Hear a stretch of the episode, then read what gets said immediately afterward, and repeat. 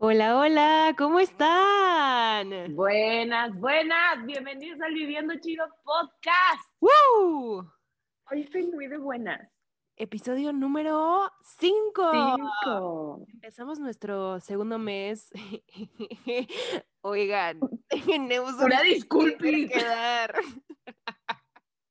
Se nos revolvieron los horarios y dijimos la vez pasada que era 3 de noviembre, lo cual es completamente falso. Hoy es 3 de noviembre. Ahora Si escucharon esto la semana pasada y fue que no, ya es noviembre, perdón, perdón. Una gran disculpa, pero ahora sí es noviembre 3, ahora sí ya pasó Día de Muertos, ya pasó Halloween. Esperamos que se la hayan pasado increíble, que hayan comido mucho pan de muerto, es delicioso. Y Y vamos a empezar. Tenemos un episodio muy lindo el día de hoy, muy intenso. Y Mar, tenemos que dar un disclaimer. ¿Te lo echas? Yo me lo he hecho, me puse muy nerviosa por el momento, pero sí. Chicos, el día de hoy vamos a hablar de la terapia y solo les queremos aclarar que ni Jan ni yo somos terapeutas, ni somos profesionales en la materia, ni somos alguien que puede decir tú necesitas, tú no necesitas, ni podemos medicar a nadie, ni nada. Nosotras somos dos amigas que venimos aquí a platicar. Sí, señor. Todo lo que dijo Mariana es absolutamente cierto. Eso, me encanta. Bueno, Y bueno, hablando- antes de empezar, échale, échale. Yo ya me quería ir, me quería ir, perdón, es que me emociona muchísimo el hack de esta semana. Ya se me había olvidado, tienes toda la razón. Éntrale, Rubí. Tanto research, tantas ganas yo de contar mi hack y se te olvida. Y yo lo Qué que sigue. Sí, sí, tú, nos vale tu hack, no me importa. ¿De qué se trata Bueno, el hack? Ahí les va, es una página para todos aquellos que entramos dentro del rubro de tengo mucha hambre pero tengo poco dinero, o sea, yo. Es una página de internet que se llama Groupon. Entonces, literal, te metes de que a Google, Yahoo, el buscador de tu preferencia, y pones Groupon, se escribe G-R-O-U-P-O-N,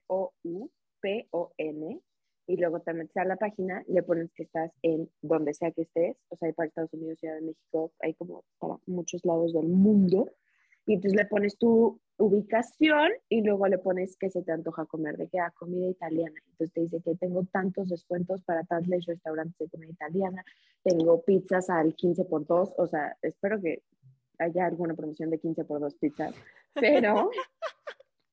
Pero muy buenos descuentos, gente, muy buenos descuentos, comida muy barata y no dejas de comer rico y mucho, pero pagas poco. Amén. Me encanta. Excelente hack, Rumi. Yo no lo conocía. Buenísimo. Pues ahora sí, ahora sí, sin más que decir, ya no me estoy saltando nada, ¿verdad? Ya todos No. estamos perfectos. Eso. Sí, Vamos a empezar con el episodio del día de hoy. ¿De qué se trata hoy? Se trata de la magia de ir a terapia. Chan, chan, chan. Ya saben que tenemos un concepto en este podcast que escribimos preguntas para ir llevando nuestra conversación e irlas contestando poco a poco y que tenga un poco más de sentido, un poco más de lógica y no nos perdamos todos al contar nuestras historias. Rumi, ¿cómo empezaste tú a ir a terapia? Pues mira, desde el principio de la historia, desde que yo nací, por ahí de hace mucho tiempo, eh, mi mamá es psicóloga. Anita, besos y abrazos hasta donde quiera que estés, te amo con todo mi corazón. Este, pero mi mamá es psicóloga y pues la verdad es que su grupo de amigas con las que siempre convivimos, este, pues también son psicólogas y creo que ese nunca fue como un tabú en mi núcleo familiar, o sea, en mi círculo familiar pequeño. Pues no sé si en el grande alguien tenga algún tabú y si lo tiene, se lo quitan, por favor, gracias. Este, no, pero mi mamá es psicóloga, entonces como que siempre estuvo abierto eso de la gente puede ir a terapia, puedes tratar los problemas y como que siempre estuvo abierto en mi casa el día que tú quieras ir a terapia, por favor, adelante ve. Este, y como que, como que eso nunca fue un, un, no, la terapia es malo, lo que sea. Y la primera vez que yo pedí ayuda, o sea, que le dije a mis papás, oigan, ¿saben qué? Creo que ahora sí necesito ir a platicar con alguien, este, a que me ayude, a que me oriente. Fue cuando yo les había dicho, creo esto en algún episodio, que mis papás se divorciaron cuando yo pasé como el primero a segundo de secundaria, que además es una época horrible porque estás en la plena adolescencia, sientes todo a su máxima potencia. Imagínense, yo sentía toda mi máxima potencia. Mis papás estaban divorciando. Yo sentía que mi cuerpo crecía deforme. O sea, yo decía, ¿por qué tengo los dedos más largos, las piernas más cortas? Pero de repente un día, o sea, ay no, es una época terrible la adolescencia, terrible en todos los sentidos. Y entonces ahí fue cuando decidí ir a terapia, entré a terapia, estuve con mi primera psicóloga que se llama Tania, que la adoro, y estuve con ella como, ufales, ¿qué será? Como tres, cuatro años. Luego me salí, luego fui con otra terapeuta que se llama Sophie, que también la, la quiero mucho, la estimo, la estimo bastante. Estuve con ella, luego me fui a Nueva York y en Nueva York también de repente me puse malita de mis emociones y eh, llegué con Paola, mi psicóloga de ahora, que la amo con todo mi corazón y que yo espero que no me dé de alta pronto porque me va a dar algo. Me va a dar algo. ¿Y tú, Rumisita? Cuéntanos tu historia. Mi historia con la terapia también empieza muy chiquita. Mis papás se divorciaron también. Las dos historias empiezan con papás divorciados. Órale. Deberían de hacer los psicólogos una, así como un descuento que si vienes y tienes papás, de papás divorciados. de descuento. un paquete, paquete de los hijos divorciados. hijos divorciados. 100%. No, no. Hijos de papás. divorciados, descuento. Yo no sé psicólogos, pero mira, no somos de marketing, pero les acabamos de dar una. Unámonos todos. La convención de los hijos de papás divorciados. Bueno, mi historia comienza cuando yo tenía, creo que como 3, 4 años, era, era muy chiquita. Mi mamá me metió a, terapia con una psicóloga porque ella quería que yo me desarrollara lo más normal posible. La verdad es que yo siempre he sido una niña muy reservada.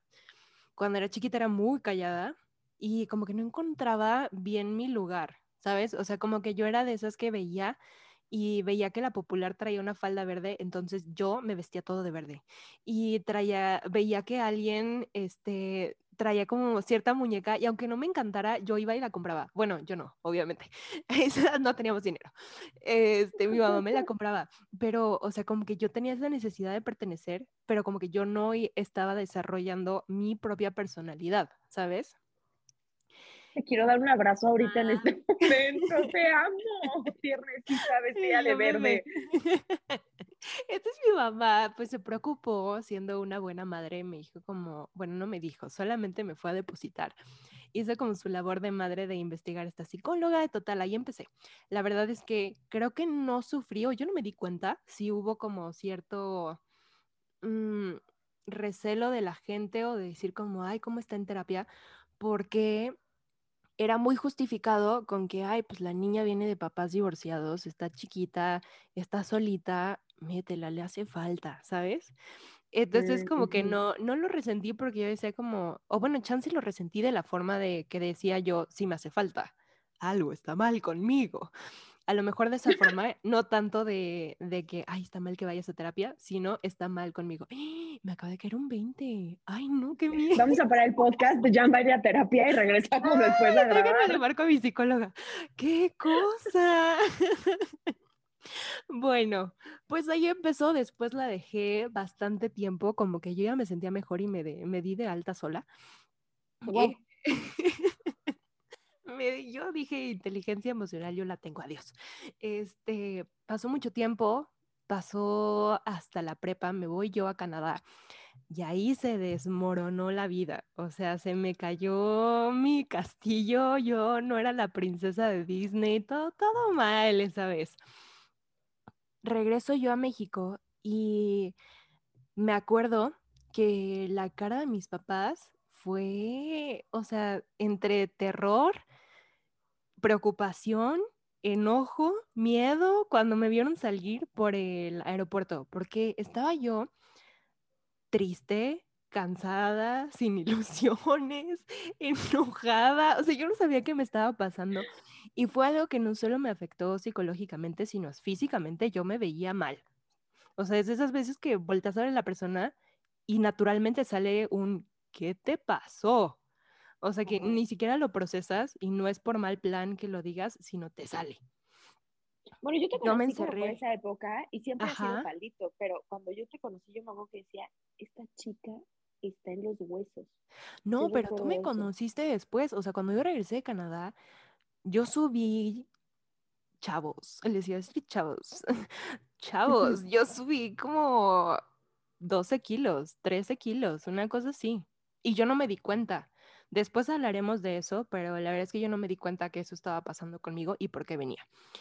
El punto es que yo regreso a México, entre la depresión de regresar y todo, yo me sumí en un hoyo y que yo era un topo, ¿sabes? O sea, me tocaban a la puerta y yo no existía. O sea, yo, yo me escondía debajo de mis cobijas, no quería que nadie me viera. Obviamente mis papás se preocuparon. Mi mamá, nuevamente, salvadora de esta historia, eh, empezamos a platicar y salió como de, creo que necesito un psicólogo, necesito algo, porque ya, ya no estoy pudiendo yo sola. Mi mamá, entre, pues yo creo que sí me veía muy mal, y no, no lo afirmo, me veía muy mal. Me llevó a esta psicóloga que en realidad es, eh, tiene una especialidad en tanatología, que es tanatología, alguien eh, que trata las muertes o las pérdidas. O sea, no tiene que ser a fuerza que se te muera un ser querido, que se te muera un animal.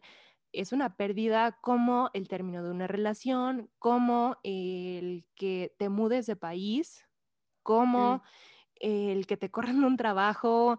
Todas esas son pérdidas. O la pérdida de un papá, como fue en mi caso también. Este, empecé con ella. Fueron, ya, creo que ahorita llevo como cuatro años, una cosa así con ella me conoce muchísimo, la amo, la adoro y, eh, y pues soy su fan. no, es una cosa muy preciosa. Ese fue como mi, mi mini trayectoria de, de cómo empecé terapia. Me encanta. Oye, siento que hay muchísimos mitos, o sea, como con todo esto de que es ir a terapia, cómo funciona y que no sé qué. Sí. Y siento que todos tenemos e- en nuestra, en nuestra cabeza, en alguna parte de nuestro inconsciente, que ir a terapia es electroshots en la cabeza, ya sabes. Entonces, No, ¿sabes creo que- qué? ¿Sabes qué? Creo que chance todavía existe esa idea y por las películas de Hollywood que te van a sentar en, bueno, más bien que te acuestas en un, en un sillón como nada cómodo, que se ve cero cómodo de piel, donde Sí. te va a dar frío y que se va a sentar una persona así que súper derechita al lado de ti y empieza a notar y te empieza a juzgar por dentro, ¿sabes? Creo que Sí, es lenguaje. 100%. Y siento que eso no sucede. Entonces, como para aclarar un poco, ¿cómo ha sido tu acompañamiento en terapia? ¿O qué has vivido en terapia? ¿Cómo es tu tipo de terapia a la que vas? Qué bonita pregunta, Rumi. Mi tipo de terapia, híjole, no sabría yo decirle si es psicoanálisis, si es no sé qué. O sea, no, no, no tengo ese dato. Pero lo que pasa es que yo llego, o a veces yo le marco, ya, ya le mando mensajes a mi terapeuta como necesito auxilio, ayuda por favor, 911. Y como ya nos conocemos, este, pues es más fácil, pero les voy a contar la primera vez. La primera vez que fui con ella, lo que pasó fue mi mamá la contactó y le dijo, a ver, quiero llevar a mi hija, tiene tantos años, eh, ¿me la aceptas o no me la aceptas? Entonces mi psicóloga fue como, a ver, eh, vamos a conocernos primero y a ver si también a ella yo le caigo bien, ¿sabes? Porque una Sí, cosa es que yo sea profesional y que tenga todos estos estudios y otra muy diferente es que vayamos a hacer ese bond, porque es una relación muy íntima. Le vas a contar cosas que a no mucha gente o a nadie le has contado. Entonces tiene que haber Sí. mucha confianza ahí. Total, yo llegué a su consultorio, eh, me recibió ella, eh, empezamos con lo básico, ¿sabes? O sea, que, ¿cuál es tu nombre? No sé qué, y me preguntó, eh, a ver, ¿qué, ¿qué es lo que tú quieres hablar? Y yo, pues estoy muy perdida. Entonces voy a empezar a soltar ideas. Y en el proceso ella me preguntó, o sea, no es como que agarró una pluma y me empezó a juzgar, ¿sabes? A mí me dijo, oye, ¿está bien contigo si hago anotaciones durante nuestra sesión o prefieres que no lo haga? Para mí eso fue un punto que dije como, ay, tengo yo la decisión. Qué fuerte. Sí, y yo, claro, no quiero. No, Sí, no claro, o sea, te- cuando te das cuenta que no eres un historial clínico, ¿sabes? O sea, Sí, eres que una te persona. trata como persona. Y me dio mucha confianza eso. Durante nuestra plática también me daba como cierto feedback, como ciertas, eh, no son anotaciones, como ciertos, ¿qué será? Como su, su forma de, de, ver las cosas y que yo decía como, es que esta persona hizo esto, esto, esto. Y ella me decía como, a ver, ¿y no lo has pensado de tal forma? Y yo decía, ¡Ah! salté de mi cabeza, ¿qué pasa? ese fue, ese ha sido como el proceso. Yo le cuento cosas, ella, este, me, me genera como estas, pues ciertas preguntas que me van guiando para que yo vaya dando más respuestas y vaya viendo más claridad en mi pensamiento. Ese ha sido como mi, eh, a la que voy regularmente. Para ti, Mar, ¿cómo ha sido? Platícanos. Para mí, híjole, yo he ido a muchos tipos de terapia las primeras dos eran un poco más como, como la que tú cuentas. O sea, yo recuerdo que llegaba y como que me iba guiando más hacia la respuesta que yo ya sabía, pero no quería admitir.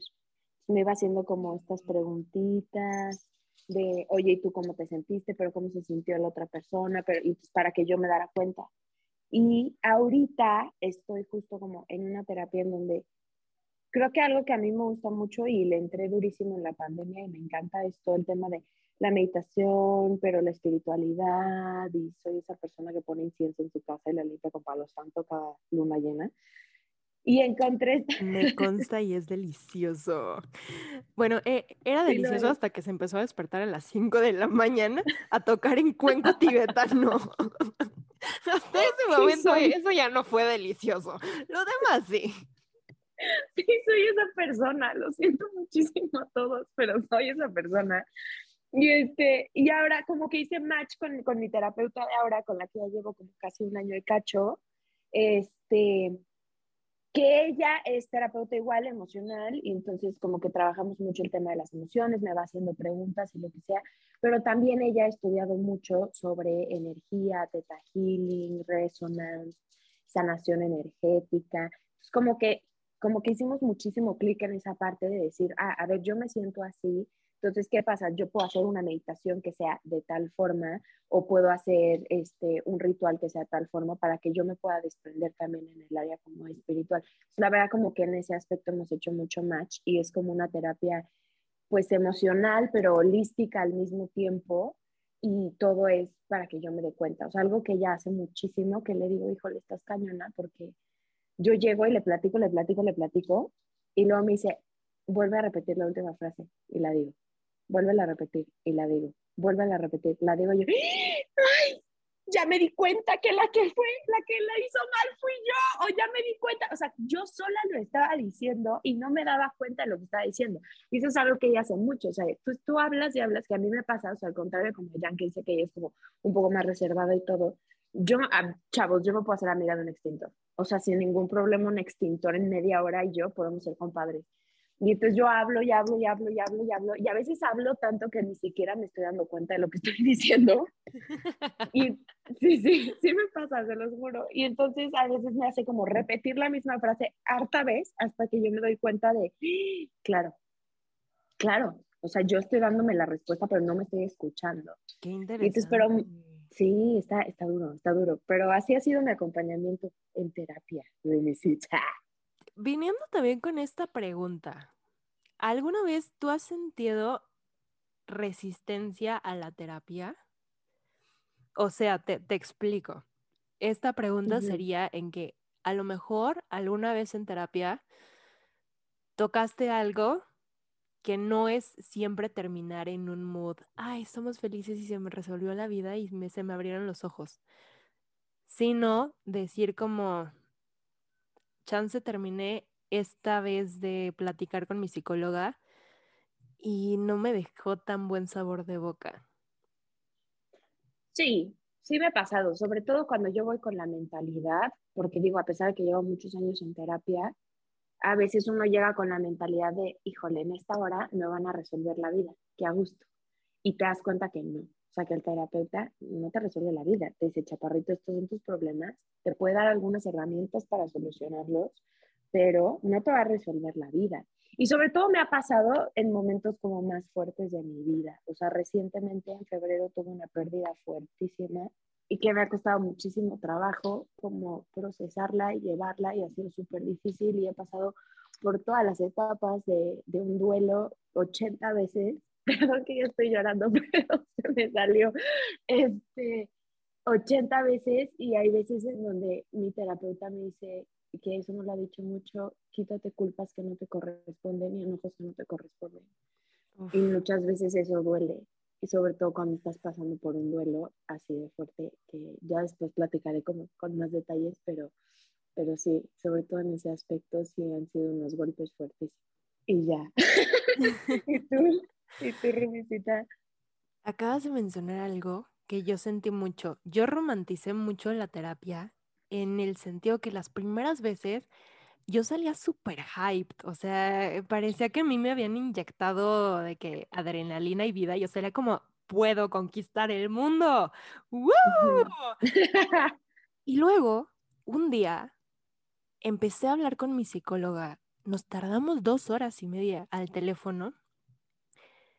Y es que yo quería seguir hablando porque había algo en mí que se sentía mal, o sea, que genuinamente me seguía sintiendo tan enojada y tan asqueada y tan, no sé cómo describirlo, pero no me sentía bien. Acaba la sesión, mi psicóloga me deja siempre con alguna reflexión, con preguntas, y esa vez yo me acuerdo que ni siquiera fui capaz de escucharla, o sea, yo solamente escribí, porque siempre escribo en nuestras sesiones, le quito su papel. Yo también es que tú no puedes escribir, pero yo sí. No, la verdad es que yo lo escribo porque en el momento como estoy, lo estoy viviendo tanto, Después me quiero acordar de qué me dijo y digo como, ¡ay, memoria de Doris! Entonces, si lo tengo escrito, me caen más 20 después. Me pasa lo mismo. Este, termina esa sesión y yo terminé tan enojada y yo dije, esto no sirve de nada. Ya no quiero tomar terapia, estoy bien enojada, ni me sirvió de algo. Y después me di cuenta, yo diciendo estas palabras, dije como, a ver, es que ¿quién me dijo que cada que termine una sesión yo tengo que sentirme volando, flotando y que ya se resolvió el problema.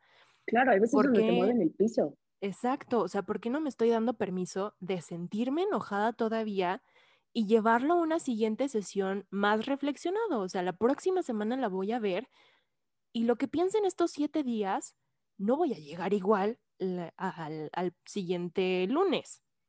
Sí, claro. Y si llego igual, cuál es el problema. O sea, mi mentalidad cambió de que en una sesión de una hora, dos horas, yo tenía que resolver todo y tenía que salir con la claridad y tenía que salir diciendo o perdón o soy una chingona. ese día mm. me hizo así como que sape de decir, cálmate, o sea, está bien si no terminas al 100 una terapia, le sigues mm. después. Sí, Esa fue sido como mi resistencia, porque al día, o sea, al día siguiente yo seguía como de... Sí, sí. Que así, ni me soples ni bebeas, porque estoy... Y un poco relacionado como con esto, que hay veces en donde las palabras no nos alcanzan para expresar nuestros sentimientos. Sí. ¿Has encontrado algún otro tipo de terapia que, o sea, yo, yo creo que muchos hobbies son terapéuticos también? pero has encontrado alguna otra forma de expresar tus sentimientos, a lo mejor para sacarlos cuando las palabras no son suficientes, sea dentro o sea fuera de terapia? Sí, creo que para mí, cuando estaba muy chiquita, la primer terapeuta me hacía dibujar. No les voy a contar mucho de eso mm. porque la verdad es que no me acuerdo tanto. Creo que tú tienes más experiencia viviente de, de ese mm. tema de los dibujos. Algo que yo también tengo muy presente yo tomé una terapia de risa. La tomé yo en pandemia y yo, no sabía que era eso. La tomé justo porque yo hice un propedéutico para ser maestra de clown, maestra de payasos. Y ahí mi maestro era especialista en hacer este tipo de terapias. Entonces, eh, pues la verdad sin ninguna expectativa yo empecé y te ponen muchos ejercicios físicos que era, a ver, abre las manos y, los pies también, o sea, que extiéndete lo más que puedas hacia los lados y te vas a imaginar que vas a saltar de un paracaídas y empiezas a gritar. y ahora agarras una, este, una almohada y le vas a pegar con todas tus fuerzas. Y ahora nos acostamos en el piso, yo te voy a leer unas frases y si te dan risa, ríete. Si quieres hacer otro tipo de cosas, si te dan otras emociones, está bien. Y creo que en ese proceso de primero ir sacando la emoción a través de lo físico, ayudaba que al final entonces ya teníamos una reflexión y el maestro decía como, a ver, ¿qué sentiste? No me digas qué piensas, no me interesa que si Yanaí pensó que estaba haciendo el ridículo, eso no me importa ahorita. Dime qué sentiste en el cuerpo. No, pues pánico o sentí alegría o no sabes cómo me dolió la panza en este ejercicio. Entonces poco a poco íbamos desglosando la sensación física y llegabas a una emoción al final y con todo ese proceso, a veces, o sea, no voy a decir que siempre, pero la mayoría de las veces sí llegabas a un por qué o a un para qué. ¿A qué me refiero Mm, a un para qué? Me está doliendo la panza y me estoy dando cuenta que me duele la panza con esta emoción. Ahora, ¿para qué me sirve esto? Para saber en qué situaciones yo estoy metiendo este sistema de defensa y no me estoy dejando sentir o no me estoy dejando ser libre o me estoy comportando de tal o cual forma en esta relación o en esta situación porque me siento en peligro. Y esto viene de tal y tal y tal. Entonces es como un- hacer una regresión mediante el cuerpo físico. Wow. No sé Pues- qué decir al respecto. Este, para ti, Mar, sí, sí, yo sé Para que mí, sí. no, sí, sí. No, para mí, sobre todo en mi primera terapia, yo creo que era porque justo adolescencia, ¿no? Y estaba como un poco en que me encanta, o sea, la gente que tiene 14 años los amo porque son muy chiquitos para ser grandes, pero son muy grandes para ser chiquitos. Tú estás como en una etapa muy terrible en donde eres adulto para ciertas cosas o empiezas a ser adulto para ciertas cosas, pero sigues siendo un niño. Entonces, yo me acuerdo que yo llegaba con, con mi psicóloga y me decía como, yo hoy quieres pintar, tenía de que un pizarrón, tenía así como foamy, decía como moldeable, tenía cositas así. Entonces me decía que, oye, pues si quieres mientras platicamos, tú píntale. Y yo, ah, órale. Y me ponía a dibujar y a veces, y yo no me daba cuenta, o sea, la verdad es que yo hacía garabatillos y platicaba de mi vida. Y creo que algo muy interesante que ella después hacía, me decía, ¿ya te diste cuenta que cuando hablas de tal persona haces círculos? O cuando hablas de tal persona haces rayas. ¿Qué significa? O sea, para ti, ¿qué es hacer un círculo? ¿Qué es hacer una raya? Es a lo mejor que... eh, ajá. Y como que eran cosas que yo no me daba cuenta y que, y que al final entendí como muchas cosas a la hora de pintar. O sea, y luego a veces me pasa que ya asocio ciertas personas con ciertas figuras o con ciertos colores como solamente como por eso, ¿sabes? O sea, como el decir, claro, yo cuando conozco a esta persona y hablo de esta persona, pues me dan ganas de hacer círculos porque a lo mejor estamos en un ciclo que no ha terminado, estamos en un, estamos, eh, le estoy dando vueltas y vueltas y vueltas al tema, o cuando hago como rayas hablando con alguien, es como, claro, a lo mejor con esta persona soy más dura, soy más recta, no sé, o sea, como que creo que al final es otro tipo de, de interpretación también. Y, y, creo que eso me ha funcionado mucho. Y otro tipo también es como la meditación. O sea, me ha pasado que empiezo a meditar y lloro. Y yo, ¿por qué estoy llorando tanto? No sé, pero yo lloro y lloro y lloro y lloro. sí, la verdad lo de los dibujos me ha interesado mucho. No lo he hecho desde que terminé mi terapia con, con esta, con esta señora increíble, pero, -huh. pero creo que creo que fue o como otra manera también de ver y cómo expresaba mis sentimientos sin que fueran palabras. Órale, está increíble eso. Oye, Rumi. ¿Qué onda? ¿Qué es lo que has aprendido en terapia? Resumidas cuentas de todos estos años, ¿qué puedes decir que has aprendido? O sea, y a eso sumado en cómo has notado ese progreso. Creo que, híjole, teniendo tantos años en terapia he aprendido muchas cosas y creo que he aprendido demasiadas cosas en diferentes momentos. O sea, no todo fue como un solo aprendizaje de, en una sesión de terapia aprendí esto. O sea, yo llevo en terapia desde los 13 años. O sea, ya van harto, ya va harto tiempo de terapia y de aprendizaje, básicamente. Pero creo que como de los puntos más importantes que he aprendido es eh, a escuchar a las otras personas, uh -huh. aprenderme a comunicar cómo le funcionan a las otras personas, o sea, entender a que mi manera de comunicación no es la misma, no es tu misma manera de comunicación. Y a lo mejor tú eres una persona con la que yo puedo hablarte las cosas directas y como son y al grano. O sea, decirte, oye, me choca que hagas esto porque tal, tal, tal y tal.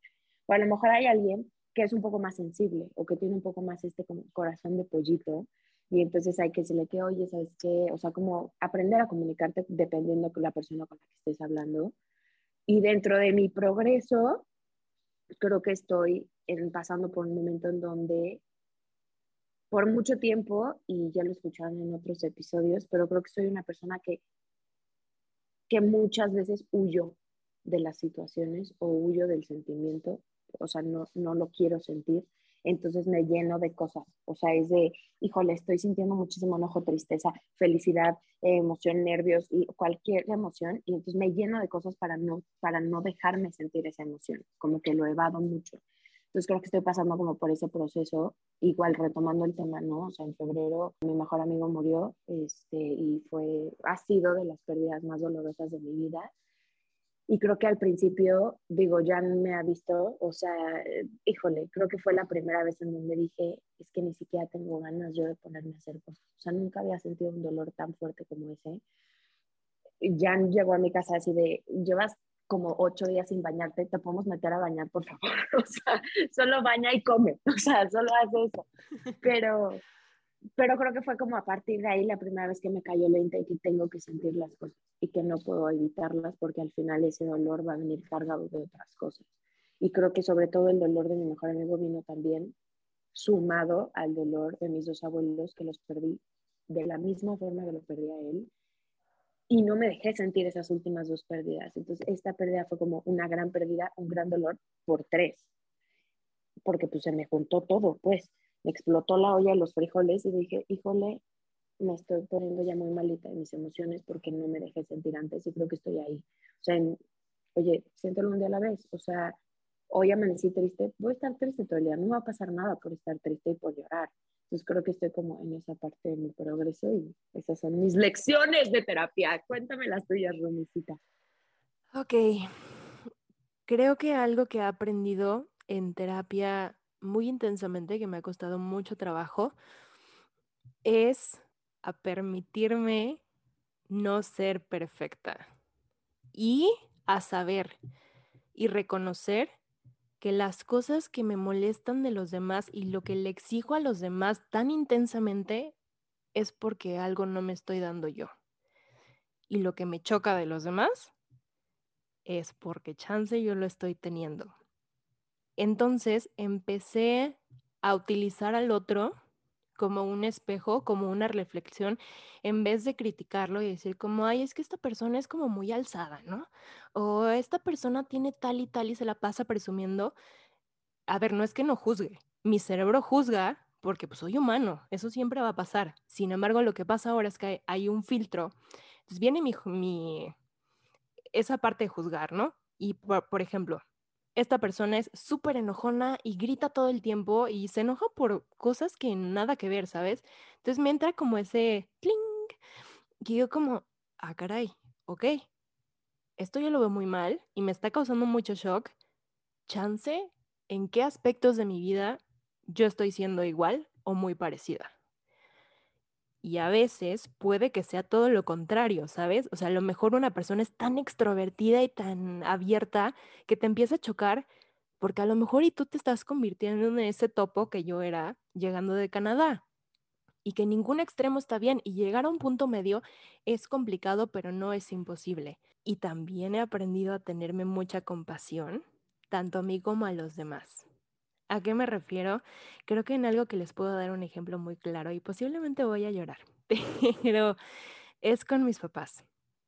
Yo siempre puse como este estándar de, wow, son lo más increíble. Creo que es normal en un niño decir como son los superhéroes y pueden hacer todo en esta vida.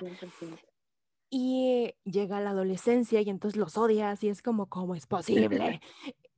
y de repente regreso yo de este viaje de, vivir sola y me doy cuenta que mis papás son humanos, que mis papás son personas y que si hicieron cosas mal a mi perspectiva, no lo hicieron con ninguna mala intención porque estaban haciendo lo mejor que podían con lo que tienen y lo hacen con todo el amor del mundo. Así como yo en ciertos momentos no fui una excelente persona a mis ojos de hoy, hice lo mejor que pude en ese momento con lo que tenía. Y nadie les enseña, así como nadie nos enseña a vivir, a ellos tampoco. Nadie les enseña cómo criar un hijo.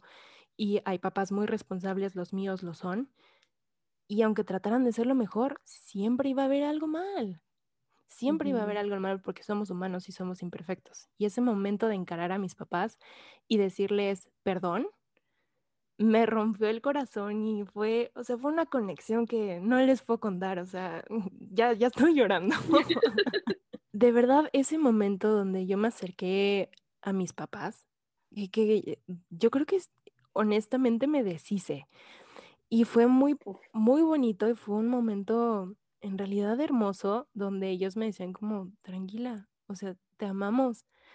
Y yo de verdad estaba en lágrimas, como, perdón, o sea, porque era la primera vez que yo reconocía este sentimiento de decir, te he exigido tanto y te he juzgado tanto estos últimos años y justo cuando yo empezaba a ir a terapia y empecé con todo esto de la actuación, pues te preguntan muchas cosas y es indagar profundo, profundo.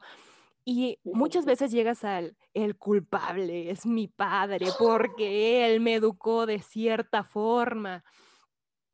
Y no se trata de encontrar culpables.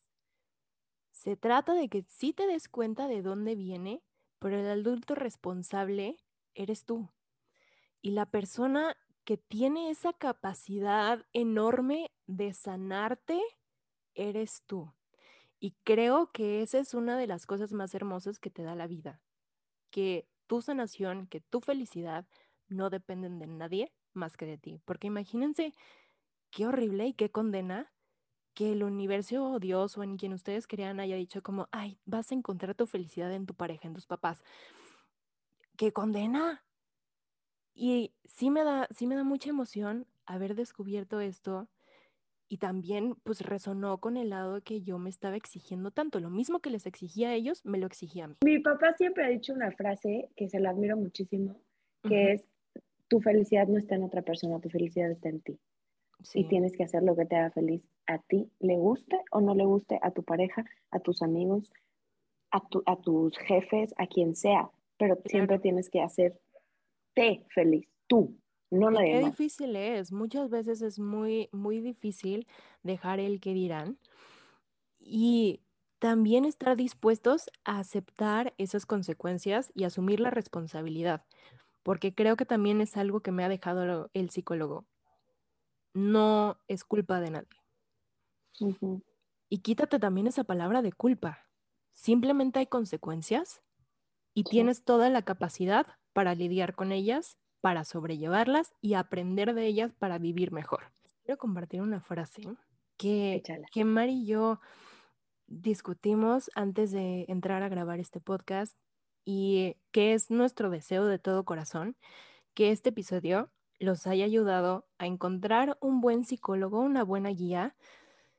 Lo que no queremos es que le tengan miedo a ir a terapia, sino que se dejen ir, que vamos a sanar juntos, que es un proceso y que nadie está perfecto por 13, 14 años, dos meses, un día que lleve de terapia. Nadie es perfecto y nadie tiene todas las respuestas. Y para esto también nos gustaría dejarles ciertos números ciertas personas en las cuales nosotras confiamos o tenemos el dato, porque sabemos que a veces conseguir un terapeuta es muy difícil o puede ser también muy caro y puede sentirse que no está al alcance de todos. Entonces, Mar tiene un número que creo que está increíble. Sí lo tengo, pero, la verdad no me acuerdo cuál es, pero lo pueden buscar, es para la gente de Ciudad de México.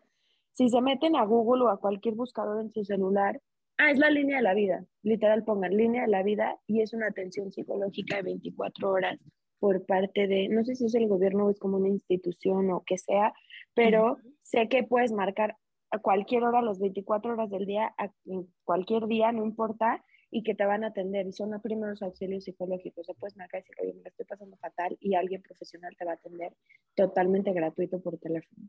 Me encanta, está buenísimo. Yo les voy a dejar con tres nombres. La primera es Tere Díaz, la encuentran también en Instagram. Es una psicoterapeuta y tiene tanto consultas eh, privadas también da consultas en pareja y tiene una organización que se llama Terapia La Montaña, la cual ella promociona mucho, la pueden seguir en sus redes, a mí se me hace una persona increíble. La estoy recomendando también porque yo he tomado cursos con ella.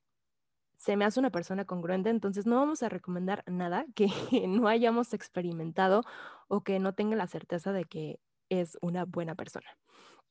Entonces, la primer terapeuta es ella, Estere Díaz. El número es 55 15 57 01 99. Ese es el número. Y si no son de México, nada más tienen antes de marcar ese número, marcar más 52. O pueden buscarla también en Google, tiene su página y pueden agendar una consulta en línea, lo cual siento que es una cosa maravillosa. Nuestra segunda terapeuta es especialista en trauma. Se llama Shulamit Graver. ¿Cómo se escribe? S-H-U Lamit con I latina, Graver con B grande. Excelente, también tiene terapia en línea, la pueden buscar, la pueden googlear, les va a aparecer toda su trayectoria. Y nuestra tercera, ella es una talatóloga, la verdad creo que no da consultas, pero tiene muchas conferencias, tiene muchos libros que yo he leído y la verdad me han encantado y me ayudaron mucho durante muchos procesos difíciles. Ella se llama Gaby Pérez Islas, también la pueden encontrar en YouTube, la pueden encontrar en Instagram, tiene sus libros, se los recomiendo muchísimo. Y pues esas son las recomendaciones. Ya saben que para cerrar, uy, uy, uy, uy, casi se me olvida. Para cerrar. Muchas gracias a todos los que nos escucharon. Gracias por escucharnos llorar a las dos. O sea, creo que fue un episodio en el que verdaderamente no teníamos, o sea, no fue así de, y aquí lloramos. No se ¿sabes? sí. Y estuvo es como muy bonito saber que nos están escuchando y que podemos como contar esto y unirlos a nuestras pláticas, porque aunque no lo crean, Jan y yo sí hablamos de esto en la vida normal. O sea, sí somos, tenemos este tipo de pláticas casi diario. Ahora sí, para cerrar, Rumi, el emoji que nos van a dejar en nuestras redes sociales es el emoji de un corazón con curitas. El corazón sano. ¿Dónde se encuentra este? Ya saben, se van a la barra de menú de emojis. Este es el simbolito que está al lado del foquito, el que tiene un chorro de cositas. El corazón con curita está abajo del corazón en llamas. O también lo pueden buscar, eh, le, le pican el mundito, que es ahí donde están los emojis, y le ponen buscar y escriben corazón sano o corazón con curitas y les va a salir.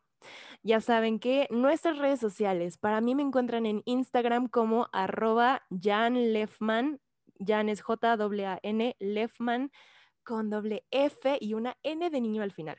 Y en TikTok me encuentran como arroba by, o sea, B grande, Y, Jan Lefman.